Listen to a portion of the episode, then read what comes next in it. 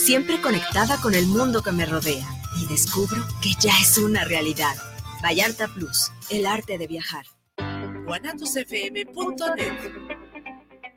Los comentarios vertidos en este medio de comunicación son de exclusiva responsabilidad de quienes las emiten y no representan necesariamente el pensamiento ni la línea de guanatosfm.net.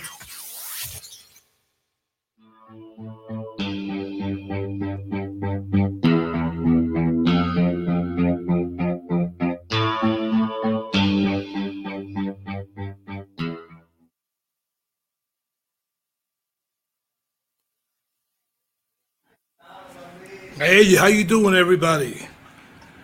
Lewis. Hello, Mr. Dr. Bruce. Mr. Bruce, Dr. Bruce, Professor Bruce.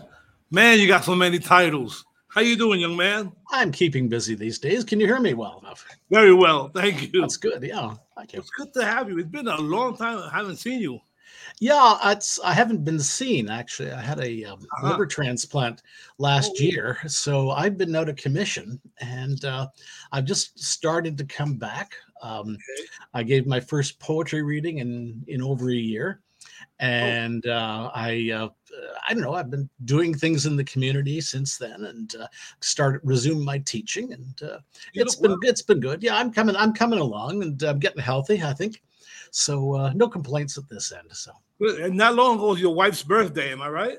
That's right. She uh, I won't tell you how old she was, but she's uh, she uh, we had a she had her birthday. I had mine uh, the week before. Right, right, so, right. Even close. Yeah. So listen it, up, um, yeah, ladies and gentlemen. I have a this this guest is a very special guest, extremely special guest, um, Dr. Bruce Meyer. Um, I first met Dr. Bruce, uh, the English professor, uh, through a, mutual friend, um, Colin Carberry from uh, the, the um, la escuela Tecno la, la Universidad Tecnológica de Nuevo León in, in uh, Linares, Nuevo León. That was back, I think, if I'm not mistaken, 200, 215 or 216. 20, 2015. And uh, okay. Yeah. It was, uh, it was, um, it was it was interesting because uh, our our buddy there, uh, the English professor, he invited either twelve to fifteen uh, writers mm-hmm. from all over the world, and uh, and uh, but Bruce is is is uh, Dr. Bruce is, is very um, was very exciting in the way that our relationship started and continued because I happened to be on a trip in in Italy and I ran across a friend of his, a uh, uh, another poet laureate, just like Canadian poet laureate, just like himself, George Elliott Clarke. and we won the train. And I, you know, I, I, started throwing names around like I know famous people too. Uh, he goes, "Oh, you know Brucey?" I go, oh, "Excuse me." He's my buddy. I know him for over twenty something years. I go, "Oh, okay." Yeah, George and I go uh, back away. So uh, yeah, he that?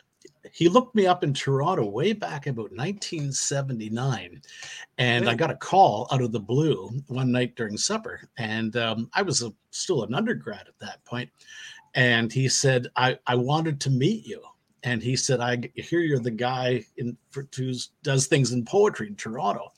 And at that point, I was writing a lot and publishing a lot and uh, uh, organizing events and things. And uh, next thing I knew, George um, had hitchhiked to Toronto and he'd slept in ditches all the way under a, one of those reflective lumberjack blankets that they use for fighting forest fires. He'd slept in ditches, and I organized an event for him at a pub, uh, like a gathering, not really a public event. And he still had had bits of of of, of ditch uh, stuck in his hair. And um, I said to him, you know, you, you, you, should run a comb through that, you know, get, get, get you look a bit travel worn. But um, anyways, it uh, George and I have remained close ever since. And uh, that's, that's yeah. very good. That's very good. He was so his eyes opened up. We had we were on this train going to Pisa in Italy. He goes, you know, Bruce, you know, and he tells his partner, um, what's the name again? Uh, Giovanna. Oh, Giovanna Ricci. Giovanna yeah. Ricci. He goes, he knows Bruce. like everybody in the in the train were looking at us. Yeah, so mm. that's cool. That's that's that was that was outstanding. Well, Uh, last summer when I was in the hospital, Yeah. um, uh, I got this. My Carrie brought me this thing that had come in the mail. Excuse me. And George uh, had taken one of my poems and set it to music, or had it set to music by a composer. And it was kind of like um, so one of those things that got me through the the, the blur of the medications and the, the haze of everything that was going on. I was uh, drugged out of my skull. Uh, and um, um, it, he'd taken a poem from one of my early books called Mavity Street, and he uh, set it, he had it set to music by a, a jazz pianist, and then he did these broadsides of the score and uh, auctioned them off. And they, I guess it was the middle of September. I couldn't be there, but I watched from my hospital bed at the re- rehab institute afterwards, and. Um, I watched as um, as uh, George had the poem presented and everything. That they read it, and um, DB Jackson, uh, DD Jackson uh, performed it live. So um, yeah, it was it was kind of a special moment. You know. Wow, was, yeah. uh, Yes. It was it was it was excellent, especially when you were recuperating. Good to see that. it, it's one of the things that got me through the whole experience. So yeah, I That- look that- forward that- to it. That that that's keen. That that's excellent. You know, I'm I'm speaking to this uh, prolific writer, uh, which I consider a friend of mine and a friend of many other people that admire him. Uh, he's so really down to earth guy. You wouldn't believe that he's written what 64 books. 75 actually. It's it's 75 now. Yeah, I'll tell you I'll tell you a funny story. I was lying in the hospital and I'd said to my wife early on in the delirium of the medications and after the rehab after the operation, I said I'll never publish another word. I'll never Right. be able to write again. Well, then the books started arriving in the mail. And she said, Did you write this? And I said, I guess so. It's got my name on the cover. And it was a you know a book of short stories. And then along came a book of flash fiction. She said, Did you write this? And I said, Yeah, I must have, know. and then then uh, I got a letter saying, you know, we're publishing your new book. And then another one came and said, We're publishing another book of yours. And I was lying there. I thought, oh my gosh, what happened? When I was leading up to the uh, with liver disease, Right. what happened, and I wasn't a heavy drinker and I wasn't a heavy smoker, you know, uh, Linares aside, um, the um, uh, uh, apparently your, your liver poisons you. It pumps a lot of um, ammonia into your system, and the ammonia goes straight to your brain. And I stopped sleeping for about five, six months. Wow. And I sat up all night writing, writing books. And there's still more books in my computer that I haven't sent out yet That's so and all these books started tumbling out of publishers and things. I, I thought, where are all, all these coming from? So uh, it's sort of given me a kick in the butt to start writing again and to sort of tune into things. And I, I am gradually tuning into the world again, which is nice, you know. So, but I don't recommend people going through a liver transplant. It's uh, uh, as a, as a as a as a basically a mal, um, uh, or an antidote to writer's block, you know. right, um, right, right. yeah. Uh, writer slump, uh, I think they call it sometimes. Yeah. But uh, you know, um, uh, uh, Bruce's Bruce's books have been uh, translated, and I'm gonna I'm gonna read the list because it's very impressive.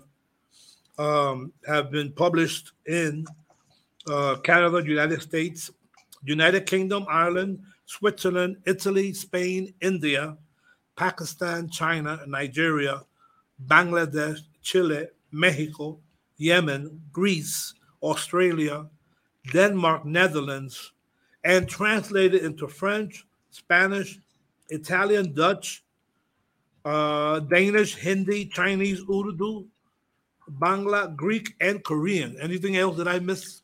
I think that's about it. There's um, um, there was uh, there was a Bangla book that came out um, again last year when I was in my delirium, and there was a woman in um, in living in Nova Scotia, Farzana Shampa, did a wonderful translation of my work in Bangla, and I can't read it because it's all in a different different script and everything like that.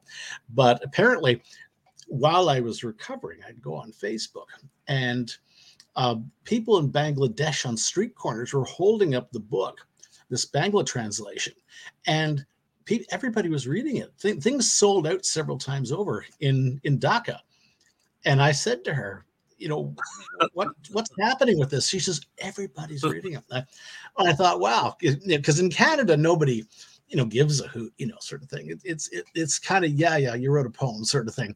Um, right. You sort of you sort of live with that here. So it's um, um, we're coldly indifferent and just cold most of the time. So in Canada, so it's um extremely, I mean, impressed. I have like um my books are not translated per mm-hmm. se by a company. Your I books are quite good. I, I, I, like I do like your books. Yeah, I'm, I've been I've been fortunate to have a couple of my English books translated uh, by myself. That is into Spanish, but not the book entirely. Just a couple of poems on anthologies or and or uh, short stories. But um, uh, your your impressive track. Let me just read something here about uh, about uh, Dr. Dr. Bruce. Um, Certificate of Postdoctoral Studies, McMaster University, 1990. PhD, Modern British Poetry, McMaster University, 1988. Masters of Arts, English University of Toronto. Bachelor of Arts, Honor English Renaissance Studies, Victorian College, University of Toronto, and a host of other, um, um, I'm not saying uh, courses, but certificates and, and honorary degrees that I know he's received. Um, this gentleman is such an inspiration because uh, back, I believe, in 19 in 2000, 2016, when we were together, he took it upon himself to write a book, uh, Linares, the book Linares, uh, which is about the uh, the town where we were in Nuevo León, and he and- wrote each each each presenter or each guest uh, from whatever country they were from. He wrote each a poem. Amazing. He did that. That was while I was there in the week. Yeah, and um, I, I Luis I have to thank you again. I, I, owe you a debt of gratitude. You got the book published you know, um, with um, Acento um, Editorial. Acento, yeah, and I, yeah. It's it's it's still uh, apparently I was talking to Colin. He says that book is still like you know, people are still talking about it. So, so you know, it's um, um, yeah, it was it was it was it was kind of like a symphony fantastique, you know, um, um, flying in through a hurricane, which we did. Richard yeah. Green and I flew in through the hurricane, and the guy who picked us up, his name was Angel, and then leaving, I Angel drove me out, and I flew back through another hurricane, and there was like a, hurricane was in Toronto, and um, you know, it was one of those things that I thought, I, you know, it was just it it just came. It was just one of those moments when everything happened. It was a serendipitous thing. So uh, yeah. So and I, but I owe you a debt of gratitude because you were the guy that got it published. So uh, yeah. Well, Acento Editoriales here in Guadalajara uh, were, were very receptive receptive to to the, the fact that who you were after explaining to them who you were they were very excited about it there's another book of of all your books I, I have like four or five, but um, there's another book. It's not a book. I'm sorry. It's a it's a an interview you conducted mm-hmm. with 14 Canadian writers in their words. Was that a, a podcast interview book? They were um, they were published in magazines here in Canada. Oh. I, I, Brian O'Riordan and I did the book together, and um, um, we were sort of you know young bucks at the time. I think we started off interviewing people in 1980, and uh, the book was published in '85 oh. by House of Anansi Press, which is a major press here in Canada. And but we published them in all sorts of different magazines. We published them in uh, like the um, Descant, which was a major literary magazine here, and um, they they started appearing all over the place. And one of the things people we interviewed was Leonard Cohen when no one was talking to Leonard that. Cohen, and I think no one was talking to him. And Irving Layton, who is a Canadian poet, who we interviewed after we did Irving, he uh, talked to Irving. Um, Irving said, "Here's Leonard Cohen's address. Go and talk to him." You know, so we went down to Montreal and we interviewed him. And while we were there interviewing him at the end of the um, of the evening, um, Leonard um, said, "Would you like to hear some music?" He and he says, "I'm feeling kind of holy," and so we said, "Sure." And um, he sat down, played a couple of things, and then the next thing we knew, he said, "I'm working on a new song." And he, the new song, he played a couple of bars, and it was the second and third verse of Hallelujah. And he says, I've got a first verse coming along. He says, I don't know. And he started playing like the third and fourth lines of the song of the of the verse. And my friend Riordan looked at his watch and went, like that to me. like we should be going, you know, sort of thing. And Leonard Cohen stopped playing and he put his hand on the on the strings and said, looked at Riordan and said, You don't really care for music, do you? And that was and the line made it into the song you know, and I, I, I, we were there, and, and it, it, that line came from the fact that we wow. looked at his watch at the wrong time, and he was trying to tell me we should be going. So, um, but the book that that book has been the most quoted book oh, in Canadian literature. Everybody who's doing uh, studies of of the writers in there in that book. Um, um, you know, they have to go through that book. They have to talk about what the authors said, and the authors blessed them, poured their hearts into their responses. Yes, they they we, we sent them the transcripts and they they made sure everything was perfect and yes that they they fleshed it out um, and everybody who was in that book and a succeeding one we did in 1991 called lives and works um, everybody was in that it represents a major period in canadian literature um, it, it, represents a period when CanLit was firing in all cylinders, and you had these giants. Um, if you drive around Toronto now, right. there are statues in parks dedicated to a lot of most of the writers in there. Wow. And you know, Gwendolyn MacEwen and Al Purdy and um, Milton Acorn has a statue to him in a square right. in Charlottetown, Prince Edward Island.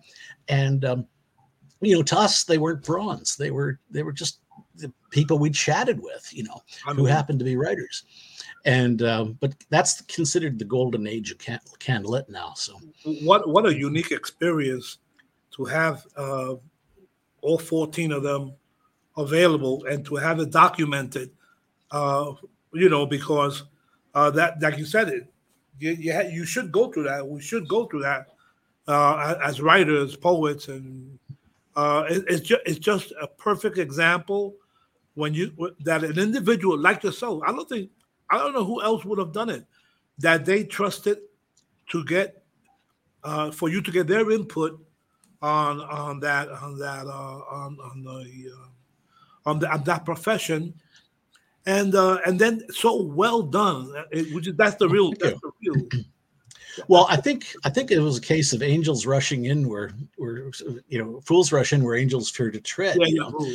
Um, we just we just called up the the authors and, um, you know, the other thing is CanLit. Poets were considered a kind of like the outside cast. Like you, you didn't want to go near a poet. They weren't criminals and they weren't dignified members of society. They were kind of somewhere in between yeah. that was kind of considered um, not polite society and um, but not necessarily criminal society. Yeah, and, yeah and you know we we went and talked to them i remember going to sneaking off when i was a t- teenager to poetry readings at a bar called grossman's tavern in toronto and milton acorn was there and irving layton and eli mandel and a number of others and my father caught me coming home and he says i says where have you been and i said well i, I I've been at a poetry reading. He says, They're going to turn you on to drugs, aren't they? I said, No. I said, They've turned me on to something else, which is poetry. And I said, It's it's it's really great. You know, what a world. but you know, it it was um looking back on it, you know, I think I think I was just an audacious teenager, and so was a Riordan at the time. And um, um, you know, I think we couldn't take no for an answer. You know, um, Leonard Cohen we called him up and um, uh, Irving Layton had given us the number, and um, there was uh, a man answered.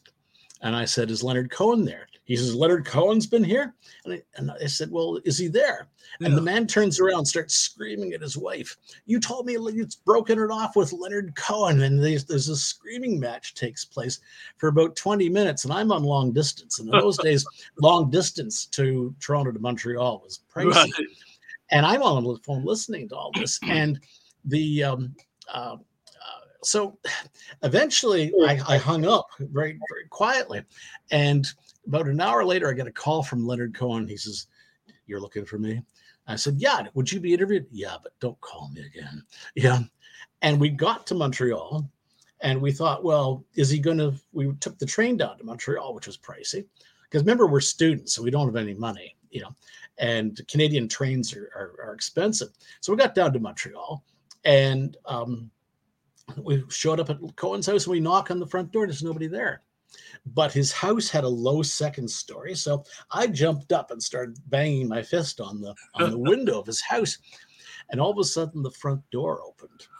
And um, uh, we walked in and there was a stairway and the door closed behind us.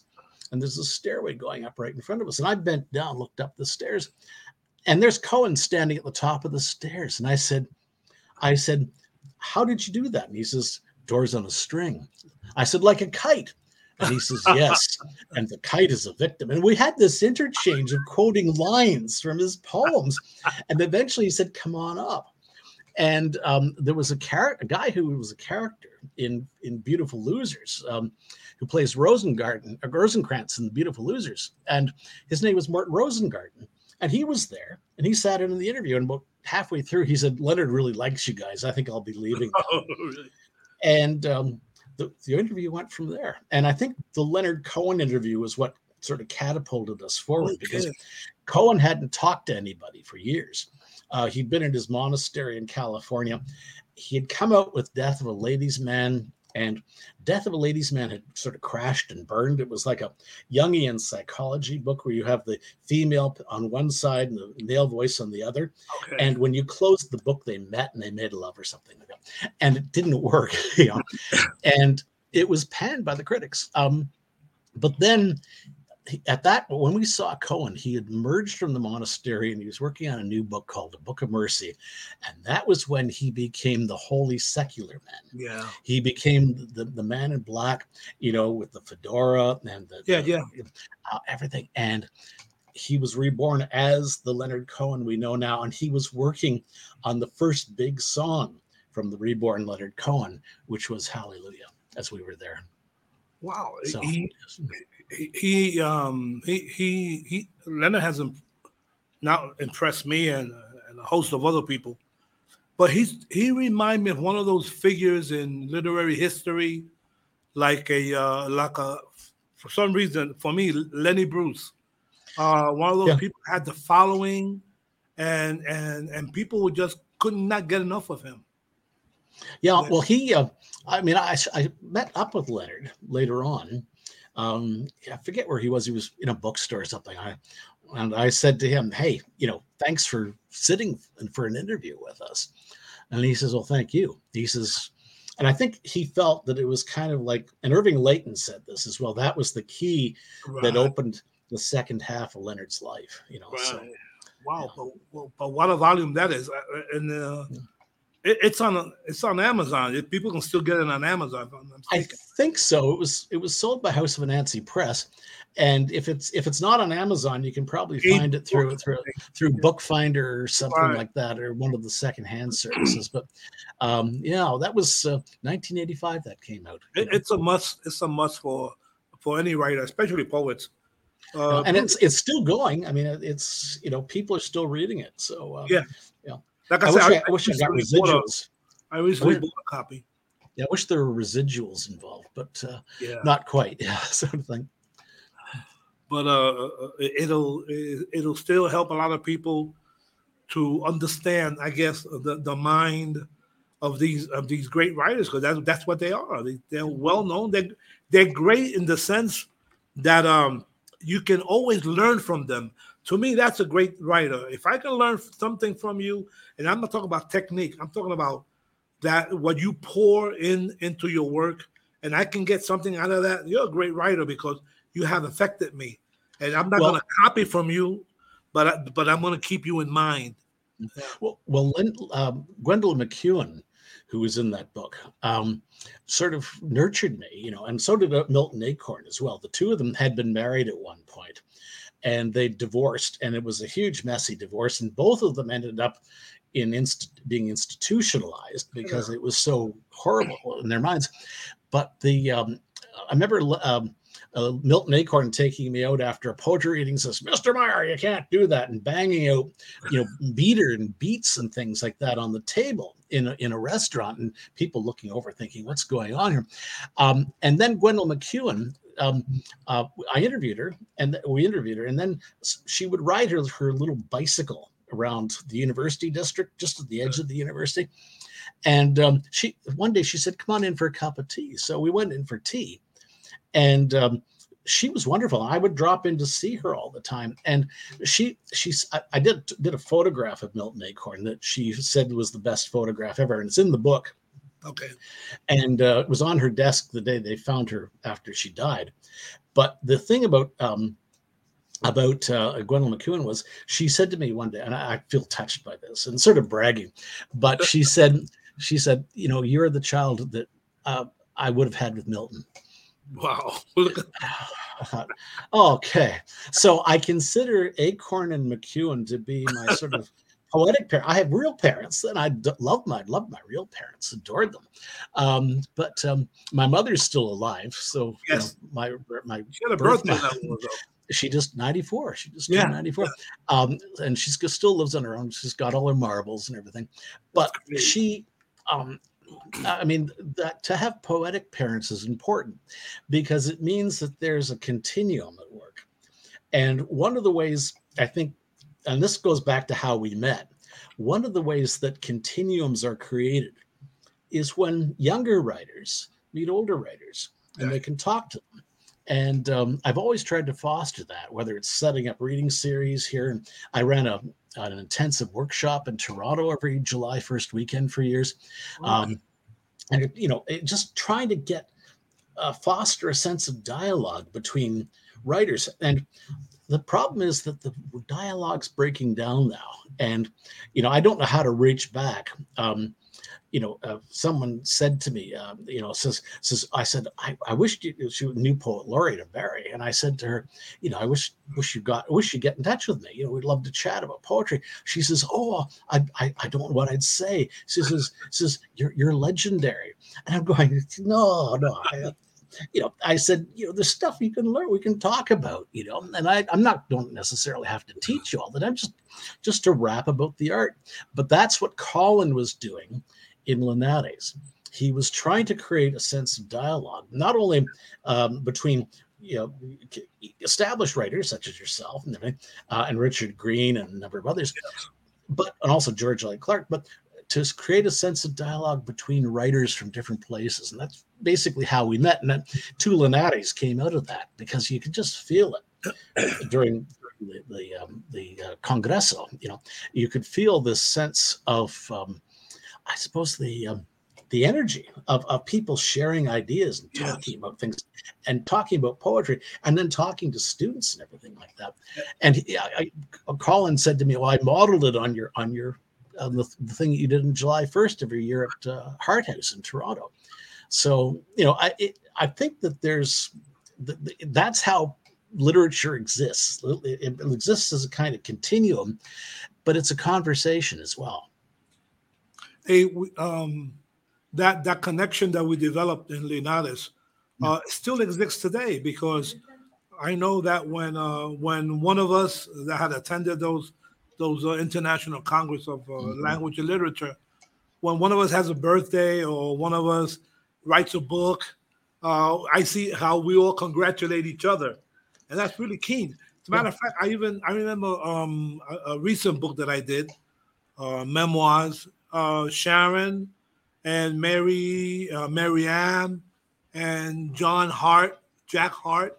Mm-hmm. They all helped me out with my uh, with this book that my my latest book. So we still have that that, that connection. It's great. You can call on me anytime. You know, I mean, I, would be happy, to, happy to lend a hand. So, um, yeah, one of the people who contacted me in the hospital was Karen Shenfeld. And I, she said, "Oh, Carrie says." I wrote to Carrie. She says, "She says you're you're you're you're very very ill." And um, I talked to her on the phone, at Karen Shenfeld, and she said to me, "You'll you'll get better." and at that point, I thought, I'm, just going to die here, you know, sort of thing. And because um, uh, liver transplants are just about the worst thing I can imagine. And she said, No, you're going to get better.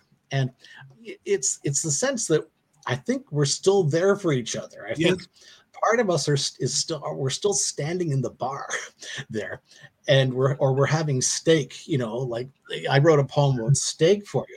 I, and, I noticed and you know we're, we're, we're all eating together and we're all having a conversation it was great, though. It, it, it was part of fun.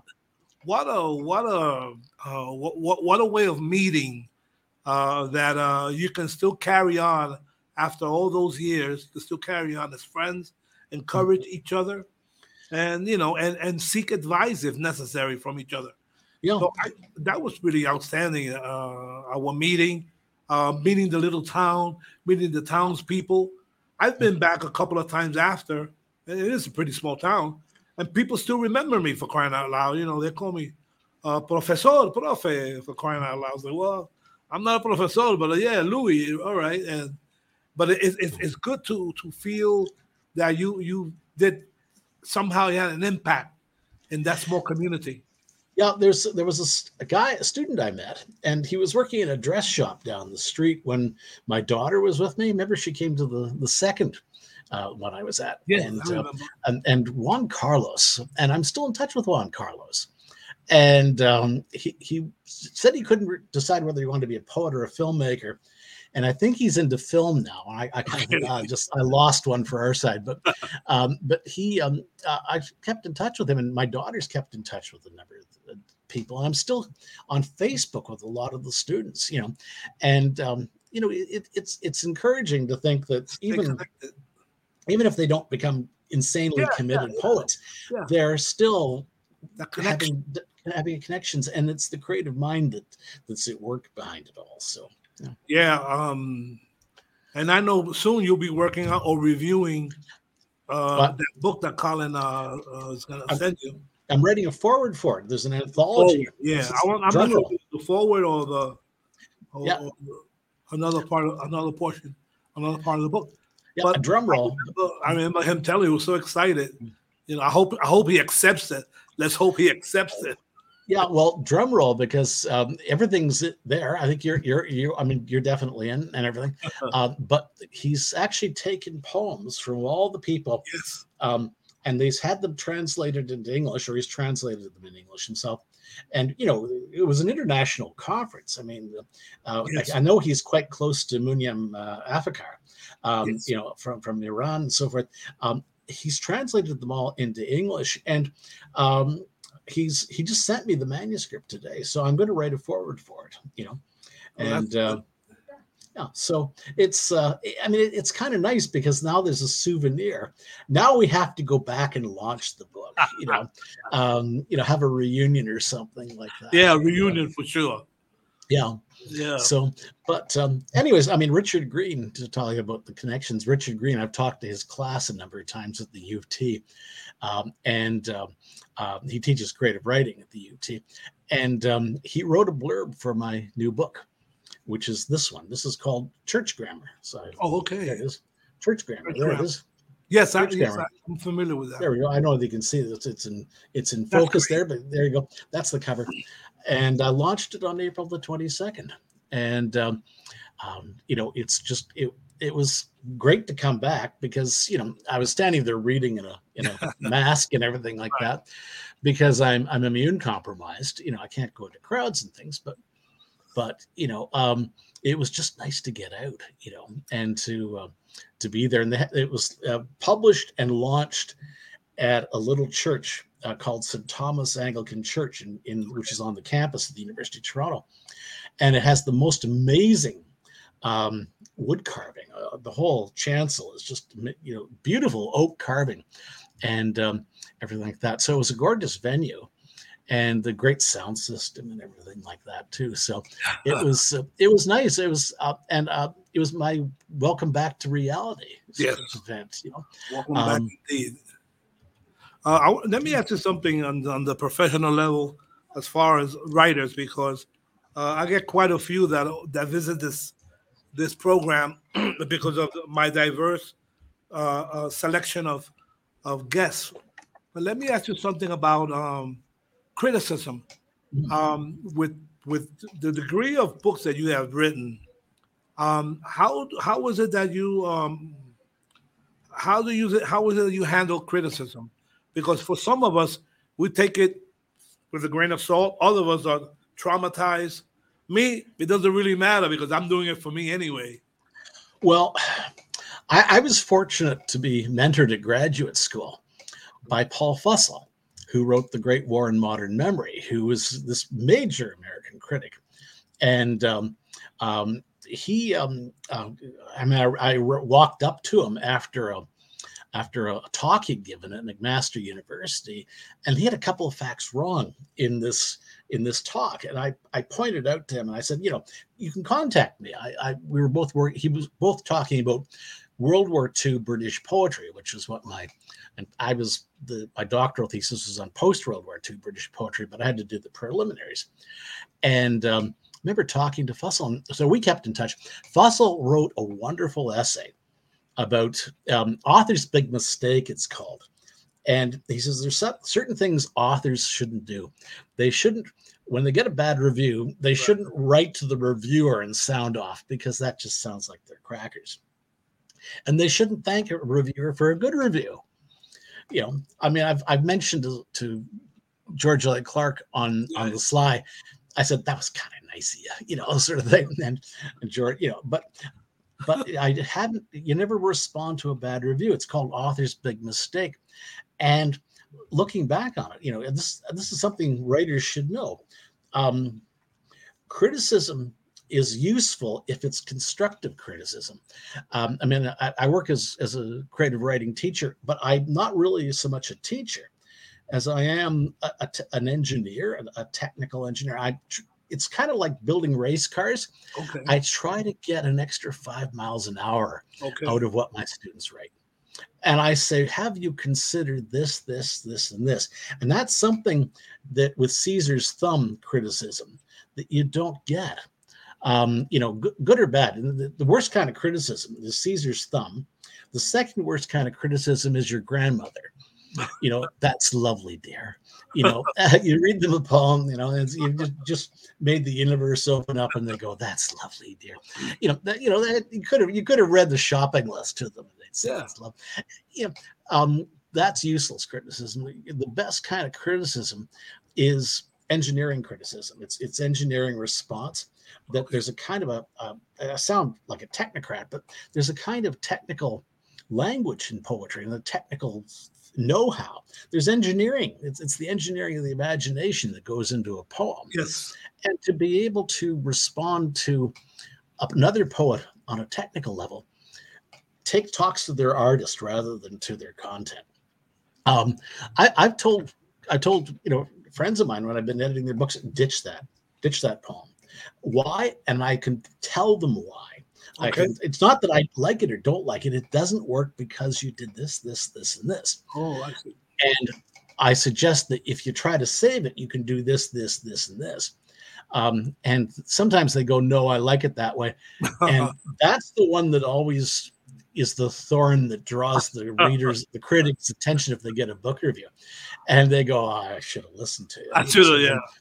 But um, uh, the, the thing about, um, about criticism when I'm teaching a class is that um, I will try to find different solutions. W.H. Auden, the British poet, said that writing is problem solving. And it's the sense of trying to find a solution. If you see a problem on the page, um, as Irving Layton called it, a shit detector, but it's a little bell that goes off in the back of his mind, okay. of the reader's mind, that something is wrong. And you can just say, I don't like it. Or you can say, there's a problem here. And I, I, have seen a problem. Maybe they don't see it themselves. Exactly. And one of, one of the things authors should rely on is a second pair of eyes. Now, when you're writing a very technically advanced poem, poetry type of poetry, it's hard to get a good trained second pair of eyes. You know, it's it's the old adage, "Good help is so hard to find." Um, you know, it, it's the sense that that um, that I, I t- talk to my students about this, and um, I, I play around with things, and on a larger scale, I had a student at um, University of Toronto by the name of Antonia Facciponte, a very gifted young poet, but she didn't know how to organize a manuscript. And she sent me this these poems, and it had been rejected by a couple of presses. And uh, I said, okay, this is what's wrong with it. Cut out all the photographs. Nobody wants the photographs. Cut out the the biographical stuff about you going to university. Those are university poems. Those are undergrad things. Say goodbye to them. Okay. And she said, well, what's left? And I said, watch. And I sent her next day. I sent her the reorganized poems, and I'd taken the book. It's which is about immigrant Italian immigrants coming to Toronto and cooking and what they make and how they long for what they could how they could cook things at home as opposed to how they could cook things in Canada. And um, I said, you know, I said, there's something else going on here. And I parted the book into two sections. Um, it opens with an, int- an, introduction, an overture.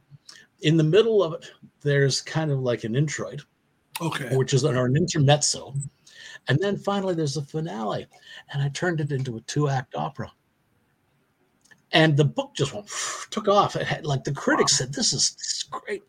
And it was all her work. I, I hardly changed a word, but it was all in how I organized it. Yeah, and I, organized. It's all in the shuffling. And it's, it's a principle that I like to adhere to when I'm or editing my own books. It's called orchestration. And um, in the case of church grammar, um, I, I, sent the stuff off, the poems off to uh, my editor, David Kent, um, who's who's actually a, a, brilliant and sort of really underappreciated editor here in Canada yeah. at, at St. Thomas Poetry Press. And he sent me the book and it was all edited. And I said, Wow. I said, I see, I love what you've done. he says, The poems were telling me, and this is the principle we both admire it's the principle that the poems tell you what they want to be. Okay. And a good editor or a good critic is someone who listens to the poems. And not enough people people are expect the poem to do what they want to do. All right. The poem wants to do.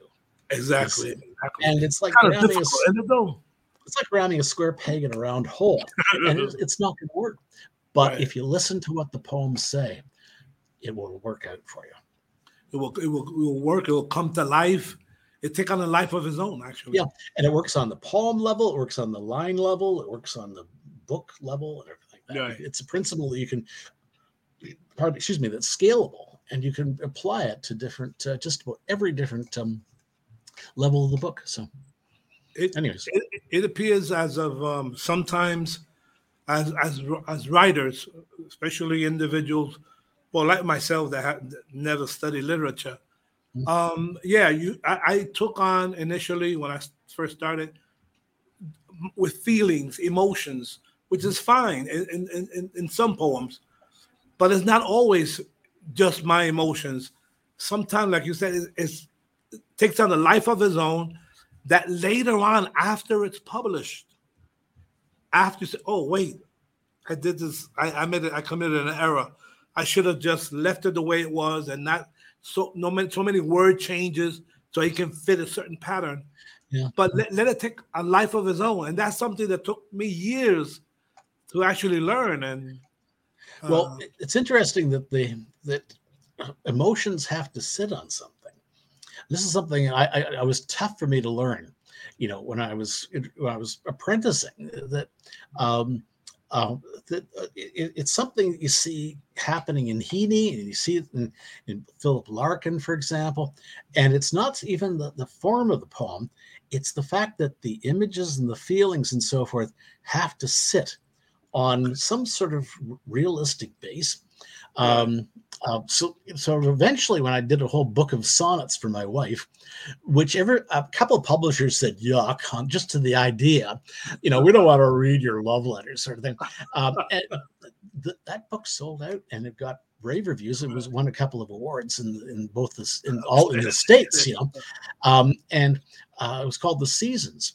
But all the poems, they're sonnets it's 150 sonnets or 100 yeah 100 sonnets sort of like um, um like neruda's cien sonetos d'amor um that there's 100 sonnets in the book and uh, they're all to my wife, but they're all seated on something. They're all um, based on some in some sort of rea- concrete reality. So that you know, when I talk about you know going through life with her, we're walking through her hometown of Elliott Lake, um, which is up up hills and so forth, and looking at the northern lights uh, over the t- tops of the roofs on a summer night, uh, which is kind of a magical thing. and you know it's and I I feel this felt this overpowering love for her, but I couldn't say I feel an overpowering love for you. the universe had to demonstrate it to her and had to demonstrate it in the poem. So there's the there's the sky and there's the stars and the hills are rising to meet the lights and everything, you know. And um, that's that's how you make feelings work. That right. it's it, it's uh, Eliot calls it the objective correlative, which is kind of like a, a t- very T.S. Eliot thing to say, you know, very dry. But the whole point is that feelings and things have to sit on some sort of um, um, realistic basis. And you, yeah, yeah. you talk about you express them through concrete images, and then the feelings amplify because they're they're plugged into something. They're part of reality. So exactly, they're, they're genuine. Yeah. What uh, um, are you going to read anything? Because you did ask. If yes. Wanna... Yes, I'll, I'll read you a poem. This is from um, from Church Grammar.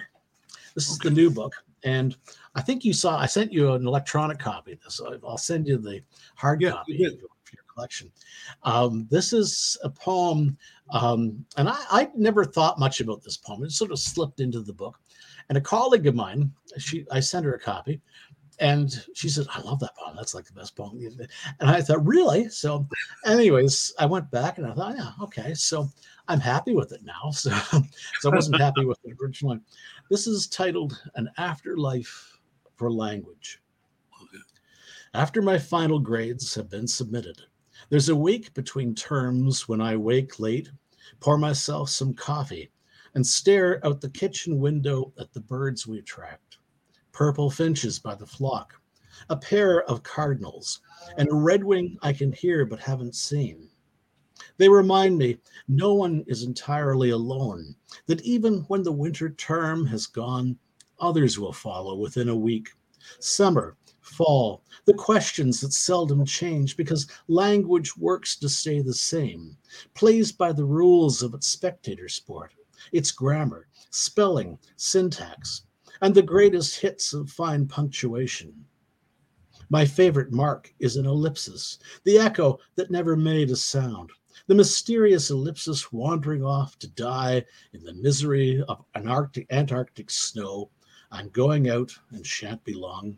The unspoken story that is understood, the bravest of misplaced intentions I hear each time I teach a course online, and my keystrokes don't appear on screen, but are gathered by angels as windfall apples, free to anyone who dares to taste them, despite bruises, blemishes, and little green worms and flaws they acquire from falling hard, rolling to their rot in knee high grass. The kitchen window is open just enough to admit the jibes of chickadees who claim life is what it is and living a blessing, the natterings and a living blessing. Uh, the natterings of eternal gratitude, a song for an unwritten season. My wife scattered seed on our patio, and birds have gathered in the hydrangea shrubs to learn whether words have an afterlife if they find no purpose here. Wow. So, afterlife of language. Language does have an afterlife, you know. And you, you know, it came from the idea that I thought when you read a poem, this is something about poetry readings that I always find disappointing. They're not recorded and nobody's saving them. And the best culture, I think, in our society is, is found in poetry readings and you can't hang it on a wall. It's not going to be an artifact. It just goes off into the void. Yes. And um, you know, I think that uh, I wonder, you know, where does it go? You know, uh, it's and it's not recorded. And but I think that there could be an afterlife of language. That you know, words live somewhere. Somewhere they go somewhere happy. You know, so. Yeah, well, it, and it takes a certain a certain uh, kind of person to to to write it and and, and have it because uh, I may read one of your books. Um, I don't know, maybe a couple of years from now, or down the road, a couple of a couple of weeks, mm-hmm. and and I'll I'll I'll be I'll fit in into that moment when you're when you're almost pouring out your soul uh, when you're writing, uh, emotions also obviously, but with, with poetry, I feel it, it's, it's it preserves for me. It preserves those those rare moments that we have clarity and we can write them down. Some of us will understand, some won't. But those that understand it, it will stick with them. And, and like you said, it doesn't have to be on a wall, it doesn't have to be framed. It's nice if they do that. But those those moments when when we are writing and we think this is something that we're doing on, on our own, I think it's a mixture of all the things that are happening while we're living that that gives us the power or the urge to put it on paper and to and, and somehow preserve it. And the uh, it, it surprises me, uh, Bruce, that the volume of books that you've written, and none of them I uh, like. That that's oh, thank you. I, I, I tried not, not to do the same thing over again. You know, it's um, I mean, I uh, sometimes I've started writing something. I thought, been there, done that. You know, and it's it, it just seems repetitive. So I, I, try to do something different every time out. And uh, um, you know, it, it's it's more of a challenge when I write fiction because you know I, I'm aware of what worked in a previous story, but I gotta re I gotta invent the story every time I start writing. And it's true for poetry, it's true for books. You have to invent the the art every time you set out. It's kind of like a journey of, of discovery. So yeah. Yeah, it shows um it, it, it shows that that that your creativity is is like almost ne- never ending. It, will it'll it'll remain for as long as we're here. Um, oh, thank you. Yeah, absolutely when I see, I'm I'm impressed. I'm I'm, but I, am not the only one. Uh, oh, but then to, to, know you, mm. the the few times that we met and we've been with each other in, in Nuevo Leon, you're the most down to earth person. You know, like I don't know, I you love, don't care about you. Well, I've written 20 books, you know. I love the fellowship of literature, you yeah. know, and I, you know, I don't know. It's um, being among writers, it's like if I if I was to talk about the books, another writer could go, yeah, yeah, yeah, I write books too, sort of thing. There's nothing, there's nothing I can discover about the other person. And I found that going to Linares, I, I just discovered things. Other people taught me so much just sitting there. And um, I want, I, I, I'm a bit of a sponge. And being among other authors just gave me a a tremendous high. You know, it was a happy high. You know, and um, I, I I learned so much. You know, just by chatting with people, and you know, and there's a there was a kind of contemplative quality to the whole thing, and um, you know, uh, going for walks with Karen Shenfeld, for instance. Yeah. And I kept saying, "What's the, what's the Spanish word for that? What's the Spanish word for this and that?" And I was writing it all down, you know, everything that. And um, you know, she, the word plaza. I didn't know that a plaza in Mexico is something other than a plaza here, like a strip mall, you know, right. in, on the outskirts of town, you know, and um, you know, so I was just, just the excitement of discovering that. That's what Tula uh, Tulanares was about. It was all about, you know, just discovering someplace new, and um, you know, I Mexico when when I got there. I was I was blown away by it because it, I, I said to um, Colin, I said to a number of other people, Mexico was life with the volume turned up. You know, I said the colors are brighter, the yes. everything was louder, everything was more effusive. You know, and I I come from Canada, and we do gray really well here. I mean, it's uh, you know, uh, our, uh, when I met Pierre Trudeau, who was our famous prime minister, I was I was a kid in 1968 and we went to Ottawa. And he came down the stairs to meet our group of people in the House of Commons and uh, in the foyer of the House of Commons uh, in our parliament. And he signed my autograph book. And my grandmother said, well, What did you think of Pierre Trudeau? And I said, He is the grayest man I've ever met. And his hair was gray, his eyes were gray, his suit was gray, and his skin was gray. And it was almost like he was like a black and white television standing there. And this is the guy who was the who in many ways historically was the most flamboyant of our prime ministers. Oh, really? You know, and the prime minister when I was born was a gentleman called Louis Saint Laurent, and Papa Grandpa Louis, as he was called. And you know what he was known for? He fell asleep in the middle of one of his own speeches. He, he, was elderly, and he'd been waiting for Mackenzie King to to resign and to step aside, and he'd been waiting for about forty years. And he finally got to be prime minister, and he went in the middle of one of his own speeches, you know, and the people on the uh, platform were going, "Wake him up! what should we do?" You know. So, but we do gray. We do gray well here. So it, it, it's it's a it's a it, it's it's a world of his own, and I, I remember how how comfortable I felt among those other writers. That was the first time that I had been to a gathering where everyone had published some material, and then we sat down for coffee, lunch, whatever it was, and everyone was so excited to be around the other people too. And yeah. like you said, we became sponges you know, it was. Um, I remember when you, I think you you and uh, Albert Pelletier had been up to Galeana. Okay. You'd been over the mountains and you came back and you were drenched in sweat because it was a boiling hot day. And and uh, Albert said, you know, Albert was just blown away. He was from Spain, so he should have done boiling yeah, yeah. hot really well.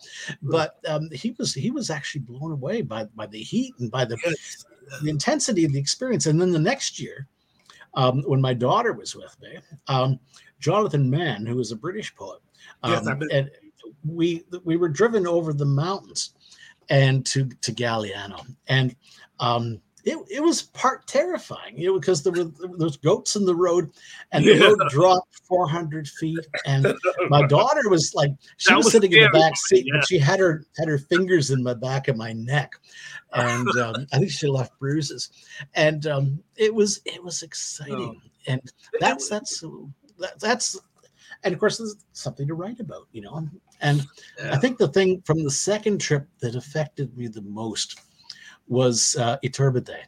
Um, we went, we stopped in Iturbide um, one afternoon, and it was about 5:30, and there was a dance, a, a teenage dance in the civic hall. Yes, and there was um, um, and then it was we went into the church, and it was cool and it was calm in there.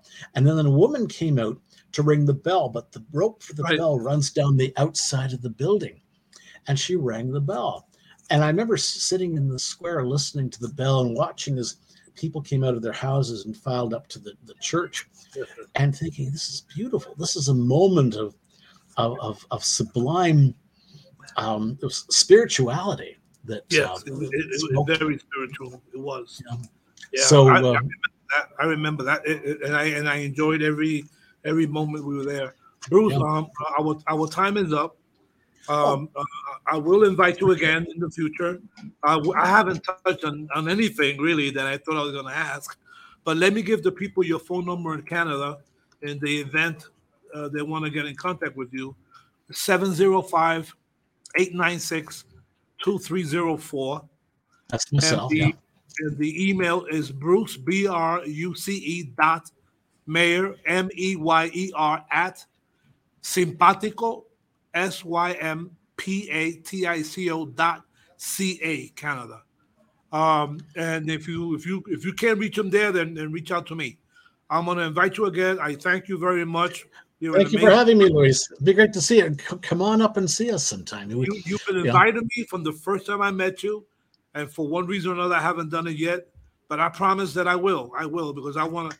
You, you and and and, um, and uh, Sharon and and uh, and all those that I met. Thank you very much, and God bless my brother. You Take too. Care. Have a good one. Thanks. See to you the later. lady and to your daughter. Thank you. Take care. Ciao. Bye. Bye. Bye.